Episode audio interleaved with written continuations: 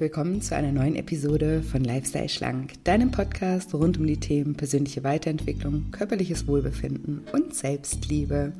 Ich bin Julia und heute habe ich wieder einen ganz wunderbaren Interviewgast für euch, nämlich die liebe Influencerin Antonia Elena.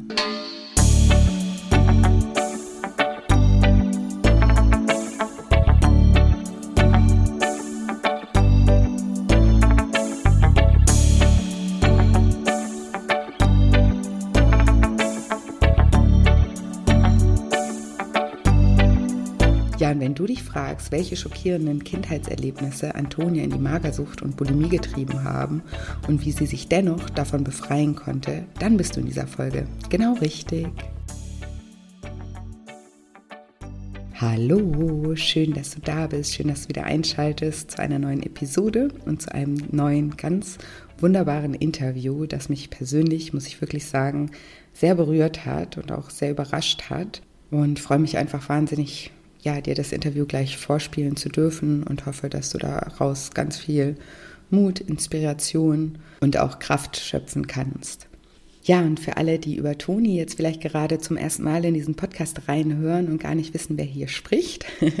Hallo, ich bin, wie gesagt, Julia. Julia Same ist mein Name. Ich bin Life Coach, Heilpraktikerin für Psychotherapie, Buchautorin und Podcasterin und ich sage immer, ich habe es mir zur Mission gemacht, Menschen dabei zu unterstützen, wieder ein liebevolleres Verhältnis zu ihrem Körper, zu ihrem Essverhalten, aber vor allem zu sich selbst aufzubauen. Und darum geht es in meiner Arbeit, darum geht es hier in diesem Podcast, in meinen Büchern und auch in meinen Coaching-Programmen. Genau. Und ja, wenn sich diese Themen interessieren, vielleicht auch das Thema emotionales Essen interessiert, dann kannst du gerne auch mal in weitere Folgen hier im Podcast reinhören. Ja, und apropos Programm, noch könnt ihr euch anmelden für mein zehnwöchiges Online-Coaching-Programm, das ich persönlich ganz nah begleite und wo ihr euch auch in einer tollen Community von Gleichgesinnten wiederfindet. Der nächste Programmstart ist der, der 21. April. Es könnte auch sehr, sehr gut sein, dass das dieses Jahr der letzte Programmstart sein wird, da ich dieses Jahr einige Projekte noch habe. Ich baue ja gerade eine Ausbildung auf. Ich schreibe an meinem dritten Buch. Also ich habe noch einiges vor und kann deswegen nicht versprechen, dass wir dieses Jahr nochmal starten. Ansonsten dann wieder Anfang nächsten Jahres. Aber noch könnt ihr euch eben für den Programmstart im April anmelden. Das ist wie gesagt ein zehnwöchiges Online-Coaching-Programm, was von den Teilnehmern immer als ja, Reise zu sich selbst beschrieben wird. Und ich finde, das ist ziemlich treffend und das ist auch eine sehr lohnenswerte und sehr wichtige Reise, die ich finde, jeder im Leben mal machen sollte. Und ja, wie gesagt, wenn ihr euch ähm, dazu noch anmelden wollt, dann könnt ihr das tun. Den Link dazu findet ihr in den Show Notes oder einfach auch auf meiner Webseite shinecoaching.de. Shine wie auf Englisch strahlen, also S-H-I-N-E, shinecoaching.de oder auch bei Instagram äh, über den Link in meiner Bio kommt ihr auch zum Lifestyle Schlank Online Programm und bei Instagram findet ihr mich unter Julia-Scheincoaching. Und wie ihr wisst, freue ich mich sowieso immer auch, wenn wir uns auch bei Instagram miteinander verbinden.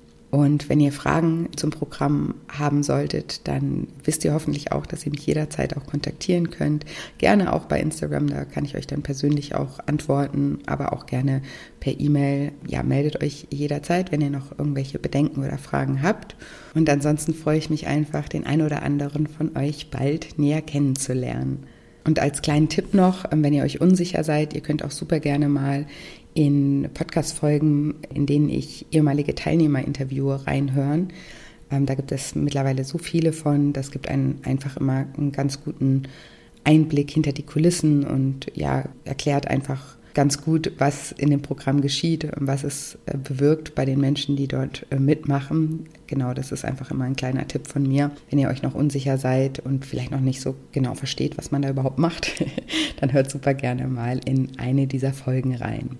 Aber jetzt möchte ich euch wirklich nicht länger auf die Folter spannen und sage, liebe Toni, stell dich doch meinen Zuhörern gerne mal vor.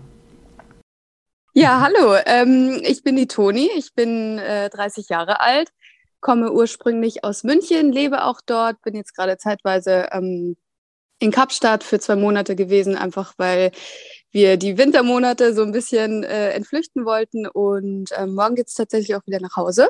Und ja, ich bin auf Instagram aktiv, hauptsächlich. Äh, mache da sehr viel Thema Ernährung, Sport, Motivation und gesund leben. Und ja, freue mich sehr, dass ich hier sein kann. Ich habe es dir ja gerade schon gesagt, ich bin tatsächlich ein kleiner geheimer Fan. kenne deinen Podcast schon lange und höre deine Folgen auch wirklich richtig, richtig gerne. Oh, das hat mich so gefreut eben, hat mich total geehrt. Wirklich, ähm, ja, finde ich, finde ich total schön. Ähm, und ich freue mich mega, dass du heute zu Gast bist und ein bisschen was von deiner Geschichte auch teilst. Du hast gerade gesagt, du bist bei Instagram ähm, sehr aktiv. Du hast ja auch eine Wahnsinnsreichweite da. Ich glaube, ne, fast 900.000 Follower oder sowas. Wahnsinn. Ja. Kommen wir vielleicht dann, ähm, oder nicht vielleicht, sondern kommen wir später nochmal drauf, wie das irgendwie gestartet ähm, ist. Ich würde mir aber wünschen, dass wir ein bisschen vorher in deiner Geschichte eintauchen, weil ich eben auch ähm, weiß, dass du ja lange Jahre auch unter Magersucht beziehungsweise auch unter Bulimie gelitten hast. Und vielleicht mhm. magst du uns da einfach ein bisschen mitnehmen, mal in deine Geschichte, wie das, vielleicht starten wir einfach, wie das bei dir angefangen hat. Ja, das ist immer so eine Frage, die äh, die ich ähm, sehr lange beantworten kann eigentlich, weil so einen richtigen Start, ich kann mich tatsächlich gar nicht mehr so erinnern, wann das genau angefangen hat, aber ich ähm, weiß natürlich, dass das so nach meinem oder während meiner Abiturzeit, ähm, da habe ich schon alleine gelebt, weil ich von zu Hause ausgezogen bin und habe dann schleichend angefangen, immer mehr Lebensmittel aus meiner Ernährung rauszustreichen, bis hin zu phasenweise am Tag nur noch einen Apfel oder eine Buttermilch zu trinken. Einfach weil ich ähm, den inneren Wunsch hatte, möglichst schlank zu sein. Und aus heutiger Sicht weiß ich, dass ähm, das viel auch mit meiner Kindheit zu tun hatte, weil ich ähm, ganz viele schlimme Dinge erlebt habe, womit ich jetzt auch besser umgehen kann. Aber das war damals eben mein Ventil, sage ich jetzt einfach mal, um diese ganzen Dinge zu verarbeiten und mich ähm, ja, mir so eine Art ähm, Safe Space zu schaffen und mir da wie so eine Art beste Freundin zu ähm, anzueignen. Und das war für mich damals eben diese Essstörung, weil mir das ähm, einfach viel gegeben hat, weil ich das Gefühl hatte, da ähm, Kontrolle in meinem Leben zu haben. Das hört sich vielleicht mhm. ein bisschen blöd an, aber für mich war das eben damals einfach so ein ja, Ventil, was sich dann geäußert hat. Und ähm, ich äh, hatte dann ein Tiefsgewicht von 38 Kilo und ähm, meine Familie, beziehungsweise mein, mein Papa und mein Opa vor allem, die haben sich halt natürlich wahnsinnige Sorgen gemacht und ähm, mir halt geraten, ich solle doch bitte in eine Klinik gehen. Und das hat mir dann so das erste Mal die Augen geöffnet, weil ich auf gar keinen Fall in die Klinik wollte, weil ich damals meine Physiotherapie-Ausbildung angefangen hatte und da einfach nicht rausgerissen werden wollte, weil mein Wunsch natürlich auch war, was aus meinem Leben zu machen. Und das hat für mich dann bedeutet, boah, dann muss ich das beenden oder unterbrechen und wer weiß, wann ich dann da wieder einsteigen kann und habe mir dann als Ziel gesetzt, dass ich jetzt wieder esse, dass das alles ähm, beendet werden kann und ähm, dass es mir dann wieder gut gehen wird und bin dann ähm, durch diese Überforderung, weil ich dann wieder gegessen habe und mich einfach überhaupt nicht gut gefühlt habe mit Nahrung wieder in meinem, in meinem Magen, weil ich mich voll gefühlt habe, weil das für mich halt einfach wie so eine Gewohnheit war, mhm. eben nichts zu essen. Ja, bin ich dann in die Bulimie gerutscht. Und ähm, für diejenigen, die jetzt nicht wissen, was es ist, also ich habe das Essen dann wieder erbrochen, sobald ich es ähm, eben im Magen hatte oder runtergeschluckt habe sozusagen. Und ähm, ja, das war dann ein ziemlich langer Weg eigentlich, weil ich ähm, über fast acht Jahre eben diese zwei Essstörungen mit mir rumgeschleppt habe, ähm, bis ich dann nach, ich glaube, das waren ungefähr vier, fünf Jahre, wo ich dann gesagt habe, okay, ich will da jetzt wirklich raus und habe dann eine ambulante Therapie angefangen, ähm, die mir auch geholfen hat. Und dann bin ich Stück für Stück da eben mit Hilfe der Therapie, aber auch mit einem sehr starken eigenen Willen, würde ich sagen, ähm, rausgekommen. Ja, Wahnsinn. Ja. Danke mal für die, für die Übersicht. Wir, wir werden da gleich noch ein bisschen tiefer ein, eintauchen, auch was dir geholfen hat. Aber erstmal würde ich gerne noch ein bisschen, ähm, ja, einfach über auch das Krankheitsbild äh, sprechen, weil ich finde es ganz wichtig, da, was du am Anfang gesagt hast, ne, dass du jetzt aus heutiger Sicht mhm. eben auch mehr verstehst, was dahinter ähm, gesteckt hat. Weil ich finde, so in unserer Gesellschaft ist ja Magersucht, ähm, also Magersucht und Bulimie eigentlich so ein bisschen er wird immer sehr oberflächlich betrachtet, ne? Oder wird als so eine, eine ja. Schönheit, ein Schönheitswahn, Krankheit irgendwie ähm, gesehen, ne? dass es da sozusagen nur um die Äußerlichkeiten geht. Und ähm, ja. ja, ich, ich kenne sehr, sehr viele Menschen, habe auch schon mit vielen Menschen gesprochen und ich weiß eben, es ist halt wie bei jeder Sucht, ne, dass das natürlich ähm, andere Beweggründe hat, dass wir, ähm, dass wir da reinrutschen. Und ich fand das gerade ganz spannend, als du das mit der Kontrolle gesagt hast, weil das ist ja auch ein typisches, ähm, ja, ein typisches Merkmal von der Sucht. Du hast gerade gesagt, das hört sich vielleicht ein bisschen komisch an, aber ja. das ist wirklich bei jeder Sucht so, dass wir wissen, dass wenn wir dem Suchtverhalten nachgehen oder eine Substanz einnehmen, dass wir ja wissen, was dann eintritt. Ne? Also wir wissen dann, können wir ja. ein bestimmtes Gefühl erreichen oder ein bestimmtes Gefühl vermeiden, haben wir ein bestimmtes, ein bestimmtes Rauschgefühl, ja. Also das ist etwas, was wir planen können. Ja. ja. Und auch die Kontrolle über deinen Körper zu haben, ist ja sozusagen auch etwas, was ganz viel ja, Kontrolle, die, also das, das Gefühl von Kontrolle dir sozusagen ja. vermittelt. Ne? Und mm, also magst du ein bisschen darüber sprechen, ähm, ja, was du da bei der Therapie auch rausgefunden hast? Also du hast gerade schon an, angesprochen, dass du nicht so eine ganz einfache Kindheit hattest. Ähm, magst du da ein bisschen drüber sprechen? Mm, ja, klar. Also ähm, ich hatte, also ich wurde von meiner, von meiner Mama ähm, ja, ich, ich sage das immer nicht so äh, gerne natürlich, aber ich wurde von meiner Mama ähm, sehr schlecht behandelt, ähm, geschlagen und das über mehrere Jahre auch sehr, sehr schlimm, also in ganz, ganz mhm. krassen Ausmaßen. Und ähm, ich hatte halt diesen Fall, dass meine Mama mir immer gesagt hat, du darfst das niemandem erzählen, das wird sonst nur noch schlimmer. Ähm, wenn du das dem Papa sagst, wenn du das deinen Freunden sagst, ähm, wenn du in der Schule sagst, woher deine blauen Flecke kommen, dann wird das alles nur noch schlimmer, dann, dann bestrafe ich dich dafür.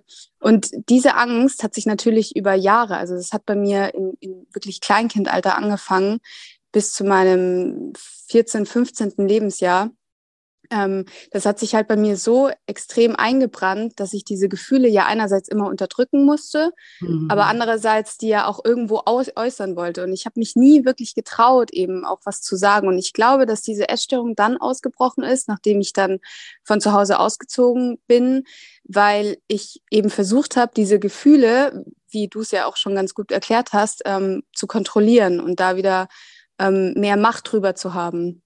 Und diese kleinen Momente ähm, während meiner Essstörung, sei es jetzt die Magersucht und die Kontrolle darüber oder eben diese, diese Bulimieanfälle, diese Fressanfälle und mich dann wieder zu kontrollieren, dass ich das wieder erbreche, das hat mir einfach ein Gefühl von Sicherheit gegeben. Und das war, glaube ich, so dieser erste Teil, der mich da so lange drin gefangen hat. Und der zweite Teil war dann, dass all das um die Essstörung herum wie eine Gewohnheit für mich geworden ist. Also mhm. ich hatte das Gefühl, ich, ich konnte gar nicht mehr anders ohne diese Essanfälle. Ja, und ähm, ja, das war so ein bisschen, also das habe ich aus meiner Therapie gelernt, warum das alles so entstanden ist. Da gab es bestimmt noch andere, ähm, noch andere äh, Gründe für, teilweise auch ähm, Trizen von meiner Mama, dass ich zu dick sei. Also ich war nie zu dick, aber ich hatte so ab Pubertät einfach so ein paar Kilos zu viel, sage ich jetzt mal. Ich habe sehr gerne Pizza gegessen, ich habe sehr gerne Nudeln gegessen. Ich habe halt nicht wirklich drauf geachtet, ähm,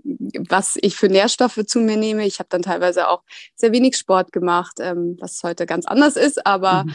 Und natürlich habe ich auch ein anderes Wissen jetzt, aber ähm, ich glaube, so wie das bei allen Jugendlichen irgendwie so ist, dass man eben solche Phasen mal hat. Und da würde ich schon oft getriezt oder in den Arm gezwickt. Ähm, man muss schon ein bisschen gucken, sonst gehst du auseinander wie ein Hefeteig. Und das sind so Dinge, die brennen sich ein mhm. und äußern sich im schlimmsten Fall dann eben in zum Beispiel einer Essstörung. Ja, ja.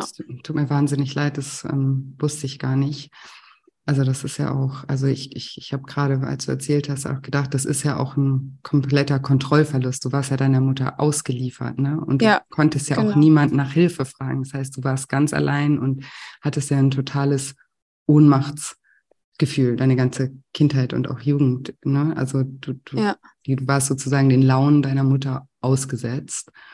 Und da ist es ja klar, dass man irgendwo versucht, ja, Kontrolle zu erlangen. Ne? Und vielleicht ja. eben genau da, dadurch, dass deine Mutter dann auch noch solche Kommentare ne, über deinen Körper ähm, abgelassen hat, ähm, ist es dann eben eben in die Magersucht oder in eine Essstörung gerutscht. Wenn vielleicht das nicht gewesen wäre, wäre es vielleicht in, in, irgendeine andere Richtung gegangen, ne? Wo, womit du kompensiert hättest oder wo du die Kontrolle ja, genau. wiederherstellen könntest. Ne? Ja. So kann das ja eben auch alles immer passieren. Und ich finde es super, super stark und ähm, wirklich meinen tiefsten Respekt auch, dass du darüber sprichst und dass du ja da so mutig bist und das auch mit der Öffentlichkeit teilst, weil ich glaube, das ist ja, also super schwierig natürlich. Also gerade weil du ja auch, würde ich dich gleich auch nochmal fragen, wann du dann angefangen hast, darüber offen zu sprechen. Ne? Aber gerade wenn du dein, dein, dein halbes Leben sozusagen in deiner Kindheit und Jugend eben nicht darüber gesprochen hast, dann muss es ja wahnsinnig schwer gewesen sein, überhaupt dich zu öffnen irgendjemandem gegenüber. Und jetzt das so von der breiten Masse zu machen, da ziehe ich echt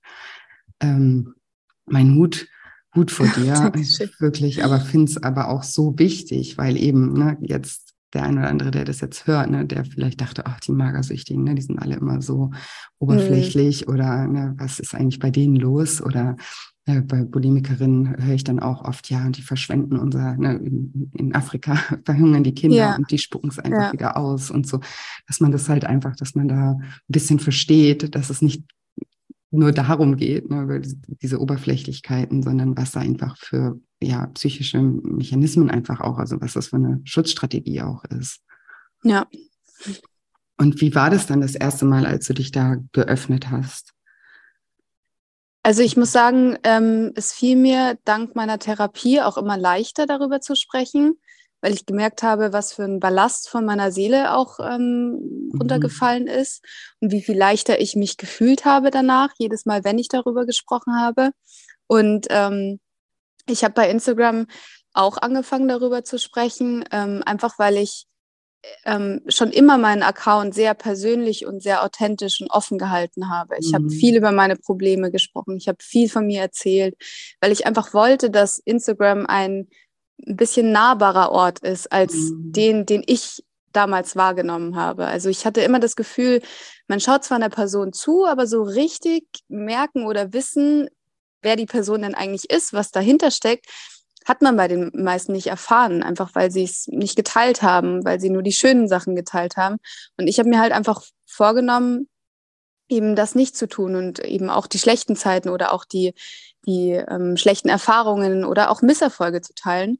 Und ähm, als ich damit angefangen habe, habe ich eigentlich ziemlich schnell gemerkt, dass mir das einfach echt wahnsinnig gut tut. Ähm, zumal mir selber und auch, weil meine Community darauf halt sehr positiv angesprungen ist und sich da sehr abgeholt gefühlt habe, sehr verstanden gefühlt habe und eben auch ähm, sehr schöne Nachrichten zurückkamen, dass sie, dass sie das schön finden, dass ich darüber spreche, es ihnen gut tut, dass sie vielleicht Gleiches erlebt haben und dass es ihnen hilft zu wissen, dass es da draußen eben mehrere Menschen gibt, die ähm, solche Dinge widerfahren sind.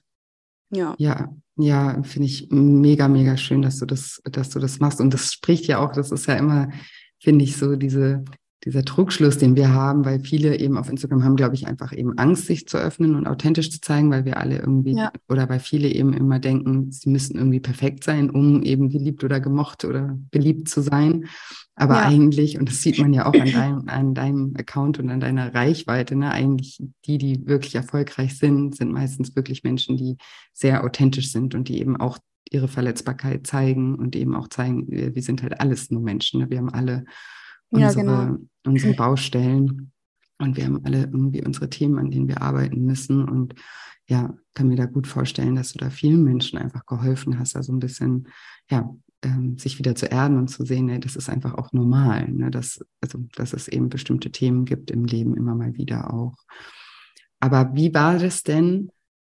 Also, okay, du, du hattest, das hat mit der Magersucht angefangen und dann hast du gesagt, dann hast du, dann haben dich ähm, ja wahrscheinlich durch dein geringes Gewicht, also du hast ja auch gesagt 38 Kilo, das ist ja auch wahnsinnig, ähm, ja wahnsinnig dünn, haben dich wahrscheinlich dann Menschen von außen angesprochen und haben das eben bemerkt, ne? Hast du gerade gesagt. Ja, genau. Und dann hast du sozusagen in Eigeninitiative gedacht, okay, ich esse jetzt einfach mal wieder. Und das hat dich überfordert. Und wie war ja. dann, und dann hat das erstmal mit der Bulimie gestartet oder wie war das, bis du dann ja die Therapie angefangen hast? Genau, also ich habe ähm, nach meiner Magersucht oder beziehungsweise als ich noch magersüchtig war, habe ich mir eben vorgenommen, ich esse jetzt wieder, weil ich meiner Familie zeigen wollte, okay, ähm, ich kann das auch wieder aufhören, mir geht's jetzt wieder gut, weil ich einfach auch ein wahnsinnig schlechtes Gefühl damit hatte, dass mein Opa sich Sorgen macht zum Beispiel, dass meine Schwester sich Sorgen macht und so weiter.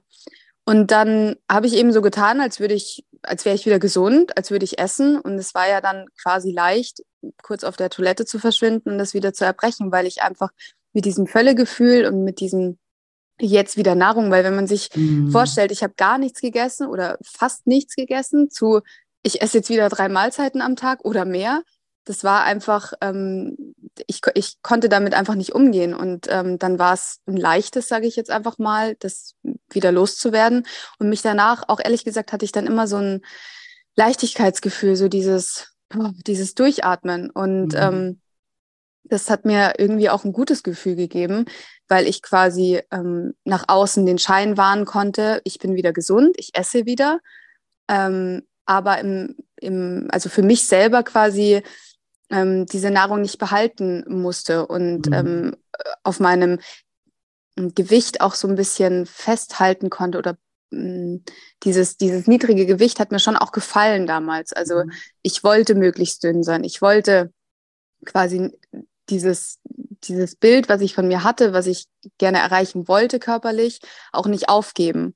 Und ähm, so ist es halt entstanden, dass ich quasi von der Magersucht eigentlich ziemlich smoothen Übergang in die Bulimie hatte und dann ähm, nach ja, circa drei, vier Jahren, das hat sich auch echt ziemlich lang gezogen, weil ich das sehr gut verstecken konnte. Und das ist mhm. ja auch mhm. so das Tückische an dieser Erkrankung, dass man das den Betroffenen nicht ansieht, weil sie ja meist in einem Normalgewicht sind. Ähm, und wenn man nicht gerade jemanden erwischt beim Übergeben, dann fällt es eigentlich nicht auf. Und somit konnte ich das auch ziemlich lange verheimlichen. War dir das und, denn aber selber bewusst, dass du, also dass, das, dass du da mit dem Feuer spielst oder hast du am Anfang gedacht, so, nö, das ist jetzt ja eigentlich die perfekte Lösung, ne? So kann ich mein Gewicht halten, so habe ich irgendwie auch ja auch wieder Kontrolle und vielleicht, weil du das eben auch gesagt hast, du hast dich danach so leicht gefühlt. Ich kann mir vorstellen, dass das vielleicht auch so oft so ein Entspannungsgefühl ist, ne? weil du, du isst Absolut, ja, ja, ganz viel und dann, äh, dann, dann, dann brichst du das und danach ja, es ist ja auch, auch körperlich anstrengend. Ne? Das ist ja dann auch so ein bisschen wie man sich vielleicht nach dem Sport oder sowas ja. fühlt, dass dann ja. halt einfach so, ne, so ganz viel von einem abfällt, also bestimmt auch ein, ein Stressventil ist. Aber war dir das ähm, zu der Zeit irgendwo im Hinterkopf bewusst oder dachtest du, ja, das ist jetzt perfekte Lösung? Also am Anfang glaube ich schon, dass ich mir dachte, das ist jetzt die perfekte Lösung. Ähm, aber nach einer Zeit habe ich mir, also mir ist schon bewusst gewesen dann, dass ich da unbedingt raus muss. Nur ich glaube, für jeden, der diese Erfahrung mal gemacht hat oder mit, mit einer Sucht mal gekämpft hat, ähm, der weiß, dass das unglaublich schwer ist, diesen Schritt da rauszumachen. Mhm. Und wirklich zu sagen, ich lasse das jetzt sein oder ich, ich, ich habe den Willen, da jetzt wirklich rauszukommen, weil ich das, glaube ich, auch lange Zeit gar nicht wollte. Also ich wollte das einfach nicht aufgeben, weil mir das mhm. einfach eine Routine, eine Gewohnheit, Sicherheit, ähm, Kraft geschenkt hat. Es hat mich, glaube ich, auch stark fühlen lassen, weil ich das alles eben so durchgezogen habe. Ja, ja die ähm, Kontrolle am ja. Ende wieder. Ne? Und es war ja genau. auch dein, das war ja quasi auch dein Leben. Ne? Das müssen wir auch ja. immer, kein, niemand oder kein süchtiger Mensch kann sich ein Leben ohne seine Droge am Anfang vorstellen. Ne? Das ist, genau. da, da denkt jeder, nee, das, also das Leben ist nicht lebenswert, wenn ich meiner, meiner Sucht nicht nachgehen kann. Ja, genau. das ist ja auch ja. ein Teil von der Sucht, dass man, dass auch die Sucht einen, also die Gedanken ja total manipuliert auch. Also so der süchtige Anteil in einem, der, der erzählt einem ja auch Geschichten, ne? dass das eben, ja, dass das Leben einfach anders gar nicht lebenswert sein kann und deswegen kann man sich das eben vielleicht auch ganz lange gar nicht vorstellen oder hat eben auch gar keine Motivation dann da irgendwie rauszukommen. Ja, und wie, wie ist es dann weitergegangen? Also was hat dich dann schlussendlich, gab es dann irgendwie so einen gewissen Moment oder irgendwas, was dich ähm, ja dazu bewogen hat, dann zu sagen, okay, bis hier und weiter geht's nicht? Also ich hatte mehrere Anläufe quasi aus der Essstörung raus. Ich habe es ähm, damals versucht mit meinem damaligen Freund. Ich habe ihn gebeten, mir dabei zu helfen, ähm, teilweise auch mit sehr strengen äh, Auflagen sozusagen. Also ich habe ihn gebeten, dass er, wenn ich auf Toilette gehe, sich vor die Toilette stellt, dass ich auch keinen keinen Mist dann mache und ähm, habe versucht, mich einfach da mit den, also mit allen möglichen Mitteln rauszukämpfen. Aber am Ende hat es mich immer wieder zurückgeholt, wenn vielleicht irgendwas Schlechtes passiert ist, weil ich dann eben diesen Zufluchtsort darin gefunden habe, mich darin wieder zu verlieren, mich besser zu fühlen.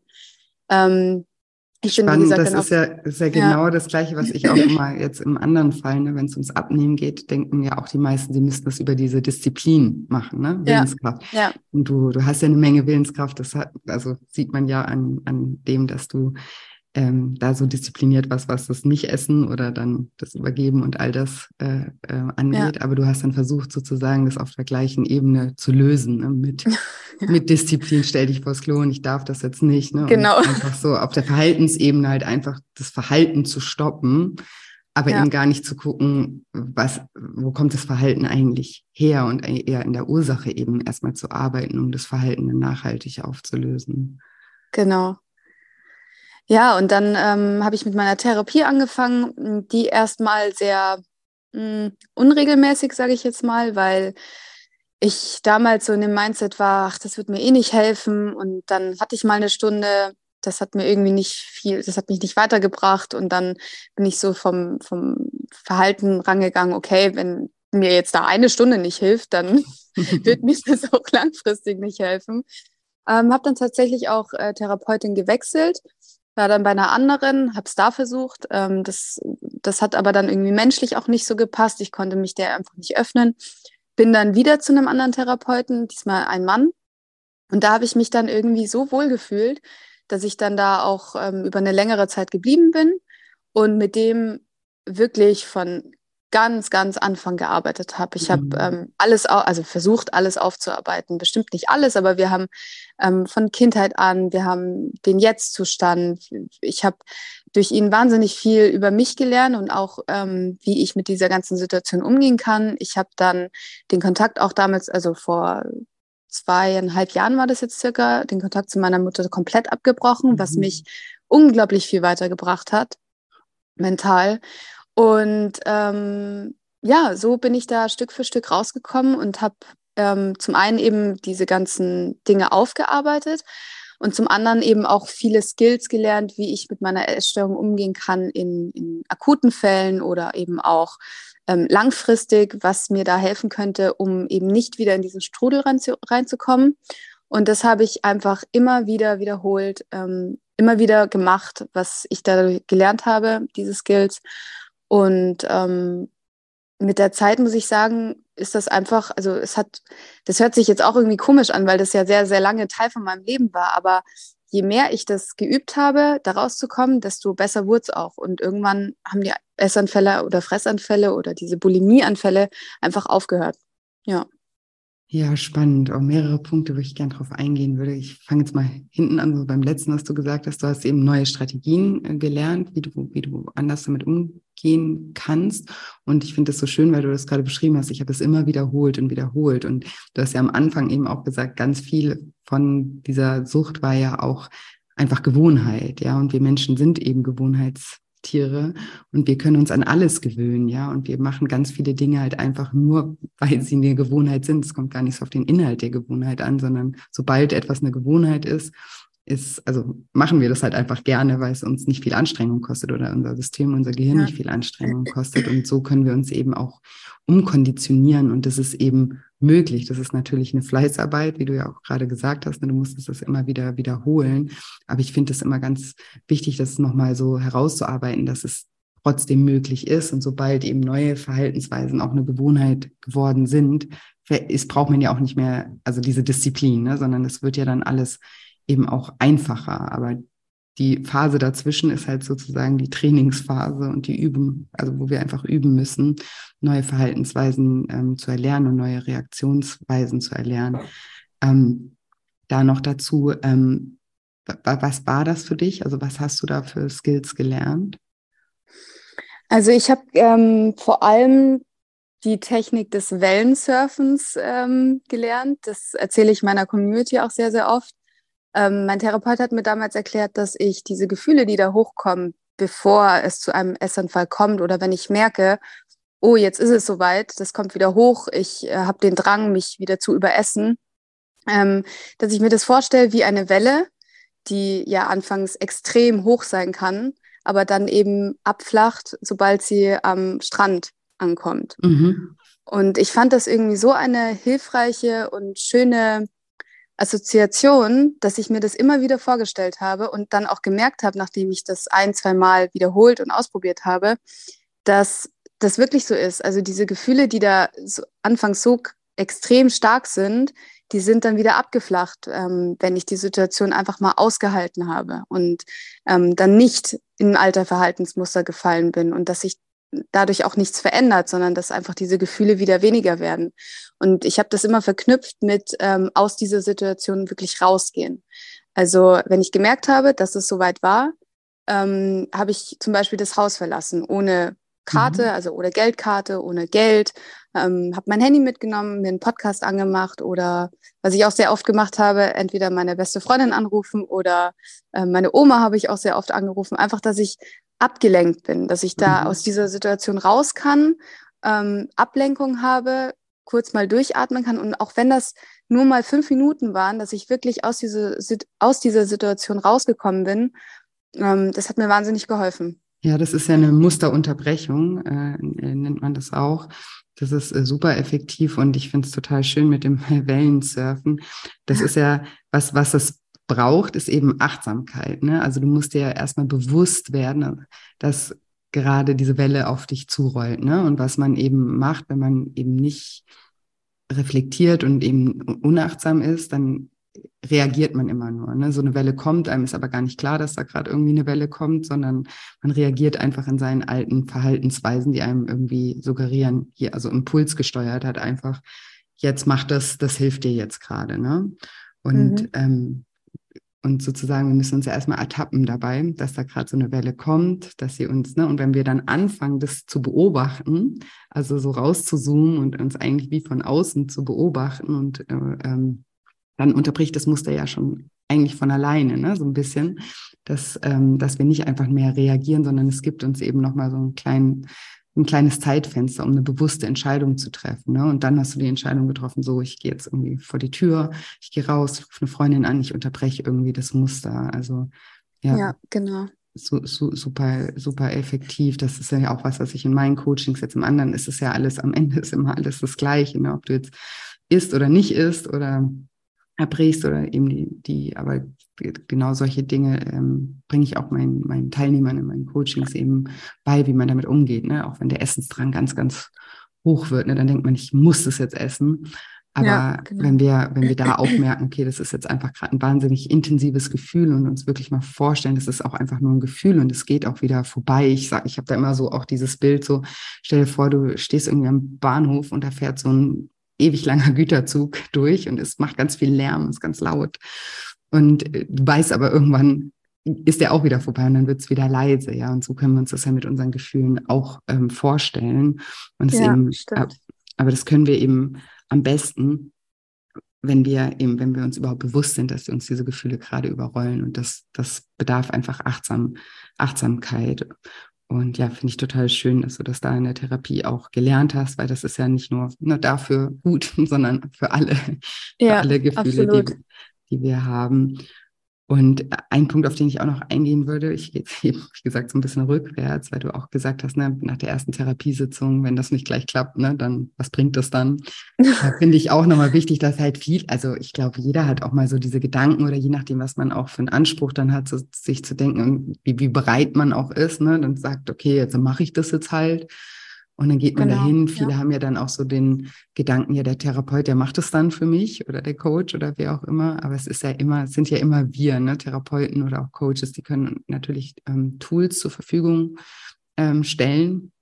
Aber natürlich die Arbeit bleibt immer bei uns hängen, ja. Und das ist halt vielen Menschen auch am Anfang nicht so bewusst.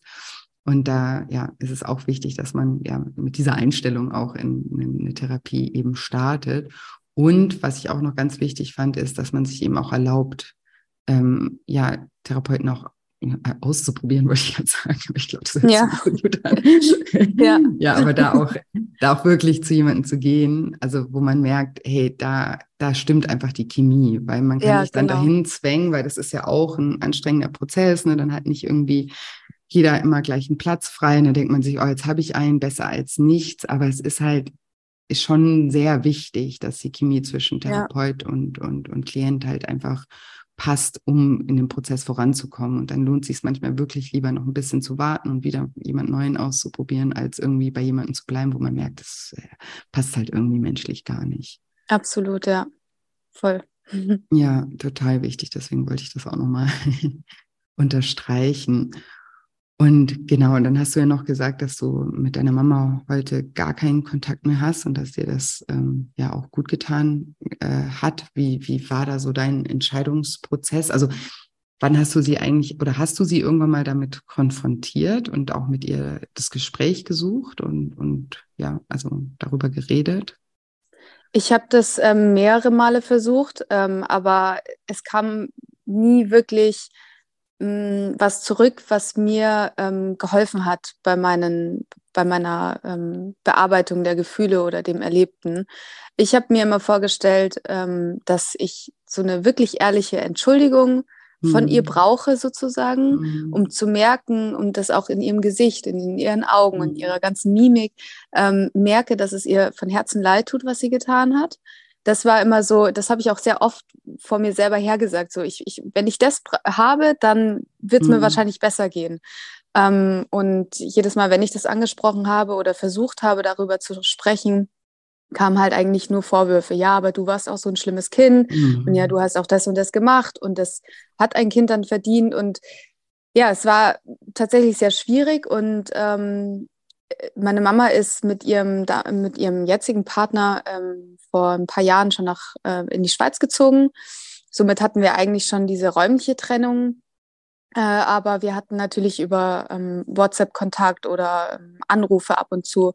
Es waren aber immer Kontakte, die mir im Nachhinein nicht gut getan haben. Entweder wir haben uns gestritten wegen Kleinigkeiten oder ähm, wegen irgendwelchen Dingen in die Haare bekommen oder es war einfach kein schöner Umgang. Ähm, und dann habe ich eben irgendwann beschlossen, okay, ich breche das jetzt wirklich ab, auch mit der Angst, dass ich vielleicht ähm, ja dadurch wieder Ärger bekomme oder ähm, in der Familie da irgendwas auslöse, was mir am Ende dann wieder nicht gut tun wird. Aber ich kann jetzt sagen, dass es auf jeden Fall die beste Entscheidung war für mich, weil ich ab diesem Zeitpunkt wirklich anfangen konnte, damit abzuschließen und ähm, mein Inneres auch wieder so ein bisschen heilen zu lassen. Weil dieser ständige Kontakt mich, glaube ich, unterbewusst immer wieder daran erinnert hat, was sie mir alles angetan hat. Mhm. Und so wurde ja. das ähm, am Ende tatsächlich dann Stück für Stück besser. Ja, weil es einfach alte Wunden immer wieder aufreißt, ne, wenn man in dem Kontakt genau. ist, wenn man halt selber noch nicht komplett geheilt und gestärkt ist, ne, dann ist es, ist es halt schwierig, da ähm, ja einfach im Kontakt zu sein, weil es halt ne, nicht dann nur der Moment ist, sondern eben alles Alte immer wieder hochholt. Ja? Also man wird ja sozusagen retraumatisiert mit, mit jedem Mal, wo wieder was ist. Und ich glaube, da muss man sich erstmal ein ganz schön dickes Fell aufbauen, bis man ja. ähm, da, auch wenn eben auf der anderen Seite wenig Einsicht ist, und das scheint ja so gewesen zu sein, weil das sind natürlich Aussagen ne, mit, ja, du warst ja auch so ein schwieriges Kind und so. Also ähm, ja, das, das tut mir furchtbar leid, weil das ist wirklich, ne, kein Kind wird schwierig geboren. Ähm, das ist, das ist einfach so, ein Kind ist ja immer sozusagen das, der Spiegel von dem Umfeld, in dem es aufwächst, ja. Und natürlich gibt es Kinder, ja. die haben halt ein bisschen mehr Temperament und andere weniger Temperament oder so. Das gibt es natürlich schon, aber daran ist ja auch nichts richtig oder falsch oder gut oder schlecht, sondern das ist einfach so und das ist ja die Aufgabe unserer Eltern sozusagen auf uns aufzupassen. Also gerade wenn wir äh, wenn wir Kinder sind und, und uns, und auch, uns auch zu helfen, unsere Gefühle zu regulieren, ne? wenn wir vielleicht laute Kinder sind oder wütende Kinder sind oder was auch immer, dass sie uns auch helfen, mit diesen Emotionen eben auch ähm, umzugehen, weil wir, also ein Kind kann ja seine Emotionen selber noch gar nicht regulieren. Und wenn dann ja. noch eine andere extreme äh, Emotion da drauf prallt, weil die Eltern eben ihre Emotionen auch nicht regulieren können, dann ähm, ja, schaukelt sich das eben hoch. Und ich ja, ähm, ja, finde es ganz wichtig, dass man, also auch jeder, der hier zuhört, ne, wenn, wenn ihr solche Sachen in der Kindheit gehört habt oder auch noch heute hört, ja, du warst ja so ein schwieriges Kind, dass sich jeder bewusst macht, ich war einfach ein Kind. Ich war gar nichts. Ja, ne? Also absolut. so das niemand wird irgendwie gut oder schlecht geboren, sondern wir sind immer ein, ein, Produkt unserer Umwelt. Und eben ist, natürlich ist es auch, ich verstehe auch die Elternseite, ich verstehe auch, und keine Eltern müssen perfekt sein. Ne? Ich glaube, es gibt so diesen Spruch so in der Psychologie, es reicht, wenn Eltern hinreichend gut sind. Das ja. reicht schon aus, sozusagen, um irgendwie ein, ein gesundes, also auch psychisch gesundes Kind zu erziehen. Also niemand muss da perfekt sein. Wir haben alle unsere Macken, wir haben ja auch alle unsere Themen. Und natürlich beeinflusst das auch unsere Erziehung. Aber ähm, ja, so ein ähm, bisschen, also auch gerade wenn man weiß, dass man in der Vergangenheit irgendwie auch Fehler gemacht hat, finde ich, im Erwachsenenalter haben wir alle die Chance, auch, auch die Eltern zu reflektieren, ob das nämlich, also ob das so in Ordnung war. Und natürlich ähm, kann ich auch deinen Wunsch total nachvollziehen, dass da eine ehrliche Entschuldigung kommt. Kann aber auch verstehen, dass ähm, ja Eltern da total in ihren Schutzmechanismen gefangen sind, weil das ist natürlich, glaube ich, auch für Eltern ein ganz schlimmes Gefühl, dann ja, sich selber einzubestehen, weil darum geht's ja eigentlich. Nicht, gar ja. nicht, dass sie es vor dir zugibt, sondern dass sie es vor sich selber zugibt, dass sie da Fehler gemacht hat. Und das, ja, da ist, da, das kann man von außen nicht beeinflussen, ob oder wann dieser Tag kommt, wo sie das irgendwie, ja, sich selbst eingestehen können. Und, und solange sie sich selber schützen ne, und davor wegrennen und dann lauter eben auch Begründungen finden, warum ihr Verhalten ja irgendwo gerechtfertigt ist, kommen wir da halt nicht raus und dann kommen wir da auch nicht weiter. Und da finde ich es ja auch überhaupt nicht äh, verwerflich da sozusagen, ich ziehe mich jetzt aus diesem Kontakt zurück und dein Gefühl, dass es dir jetzt ja besser geht, bestätigt dich ja auch darin, dass es, dass es der richtige Weg war. Ja, absolut. Und wer weiß, nichts ist ja für immer. Vielleicht kommt ja irgendwann das, dass sie es wirklich versteht. Und dann ähm, kann man ja immer noch mal schauen, ob man dann irgendwie ein Stück weiter ist und ähm, das wieder mal irgendwann probieren will. Oder eben aber auch sich damit abfinden, dass es vielleicht nie kommt und dass, dass du dir einfach ja deine Familie aussuchst sozusagen heutzutage. Ne? Das, ja, das stimmt. Ja, total ähm, ja wichtig. Und ich glaube, es ist auch so ein Thema, was so viele Menschen auch mit ihrer Familie haben und ähm, finde ich auch wichtig, dass man da auch offen drüber spricht, ne? weil natürlich haben wir alle so im Kopf dieses Familie ist das Wichtigste, was es gibt und das müssen wir irgendwie alle immer hinkriegen, aber es gibt eben auch extrem schwierige Konstellationen ähm, und da ist einfach wichtig für sich die richtige Entscheidung ähm, zu treffen. Ja. Und wie geht's dir heute ähm, mit, also du hast ja schon gesagt, du hast viele ähm, neue Strategien erlernt, ähm, wie du damit umgehen kannst und es wurde dann auch immer besser. Gibt es trotzdem ab und zu Momente, wo du noch Angst hast, dass du da die Kontrolle in Anführungsstrichen wieder verlieren könntest und dass es doch mal oder gibt es sogar ab und zu mal einen, einen Rückfall? Äh, überhaupt nicht. Überhaupt mhm. nicht mehr. Also ich bin da komplett frei von. Ähm, ich dachte damals, dass ich da niemals rauskommen werde, aber ich bin da wirklich komplett frei von.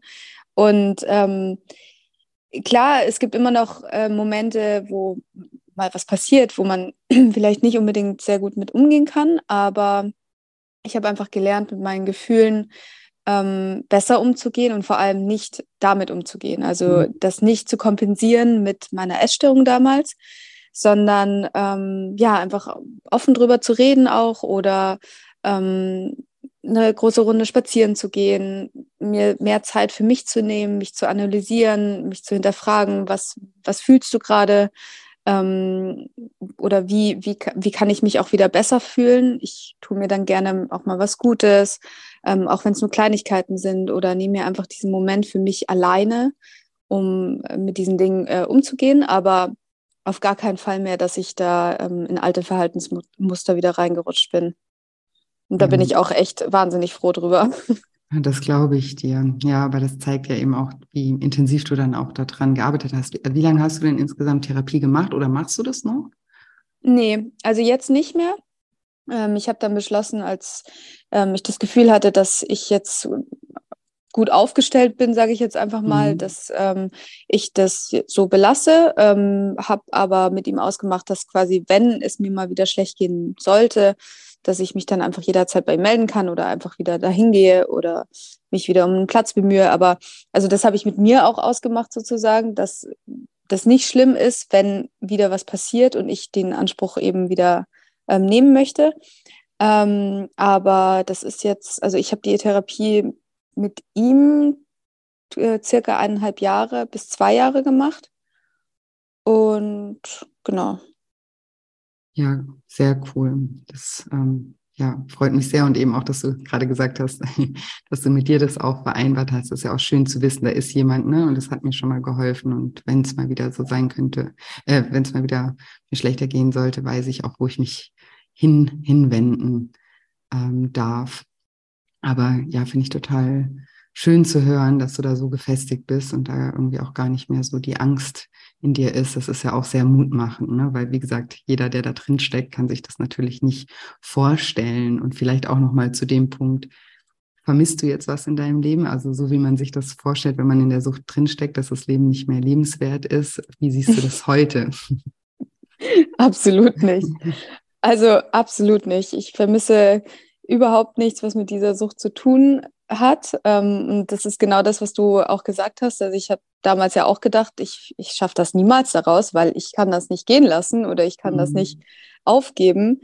Aber das kann man sehr wohl. Und ähm, dann fragt, also ich tatsächlich frage ich mich jetzt oft, wie konnte ich das so lange so aufrechterhalten? Mhm. Ähm, und kann das aus jetziger Sicht fast gar nicht nachvollziehen, dass ich das so lange mit mir rumgeschleppt habe, sozusagen. Also das ist ja. ganz spannend, ja.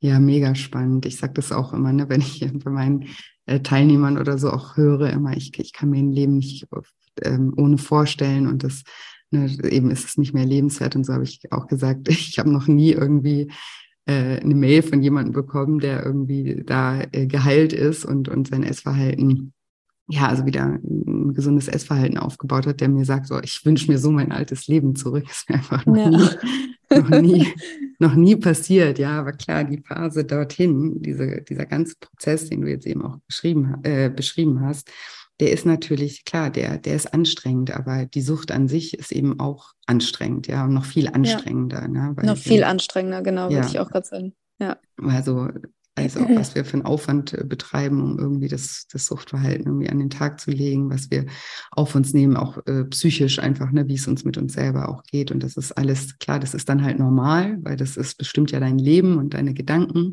und es sind auch deine Gewohnheiten. Von daher ähm, ist dir das in dem Moment nicht bewusst, wie anstrengend das eigentlich ist, aber eben mit Abstand, wenn du dann ähm, ja ein neues Verhalten irgendwann mal gelernt hast und das nochmal betrachten kannst, dann wird dir eben auch bewusst, wie wahnsinnig anstrengend das eigentlich ähm, war. Ja.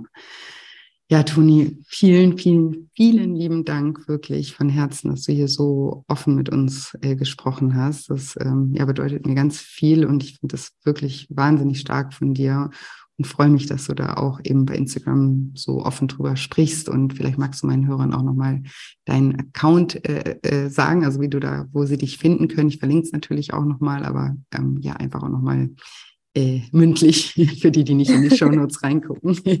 wo kann man ja, klar. Finden? Das ist immer so lustig. Ich muss tatsächlich jedes Mal überlegen, wie ich da heiße. Aber antoniaelena.official. okay, perfekt. antoniaelena.official und ich packe es euch auf jeden Fall auch nochmal ähm, in die Show Notes. Und du hast vorhin noch gesagt, ihr macht da gerade so eine kleine äh, Challenge. Magst du da noch was drüber sagen?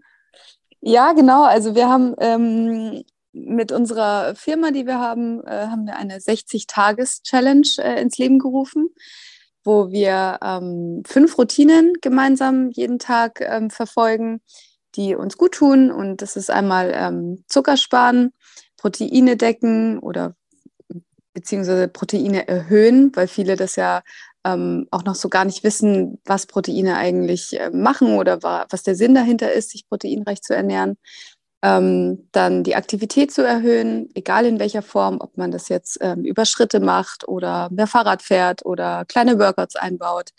Ähm, dann Obst und Gemüse decken und die fünfte Routine ist so ein bisschen frei wählbar. Die ist bei mir ähm, die Trinkroutine.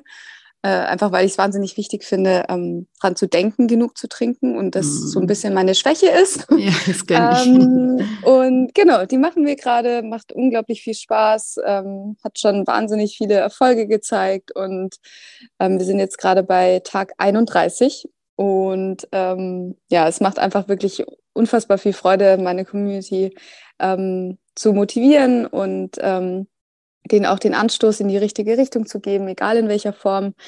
Ähm, und ja, das läuft gerade bei uns. Da kann man auch übrigens jederzeit noch einsteigen, falls ihr die Folge gerade hört und sagt, boah, da will ich mitmachen.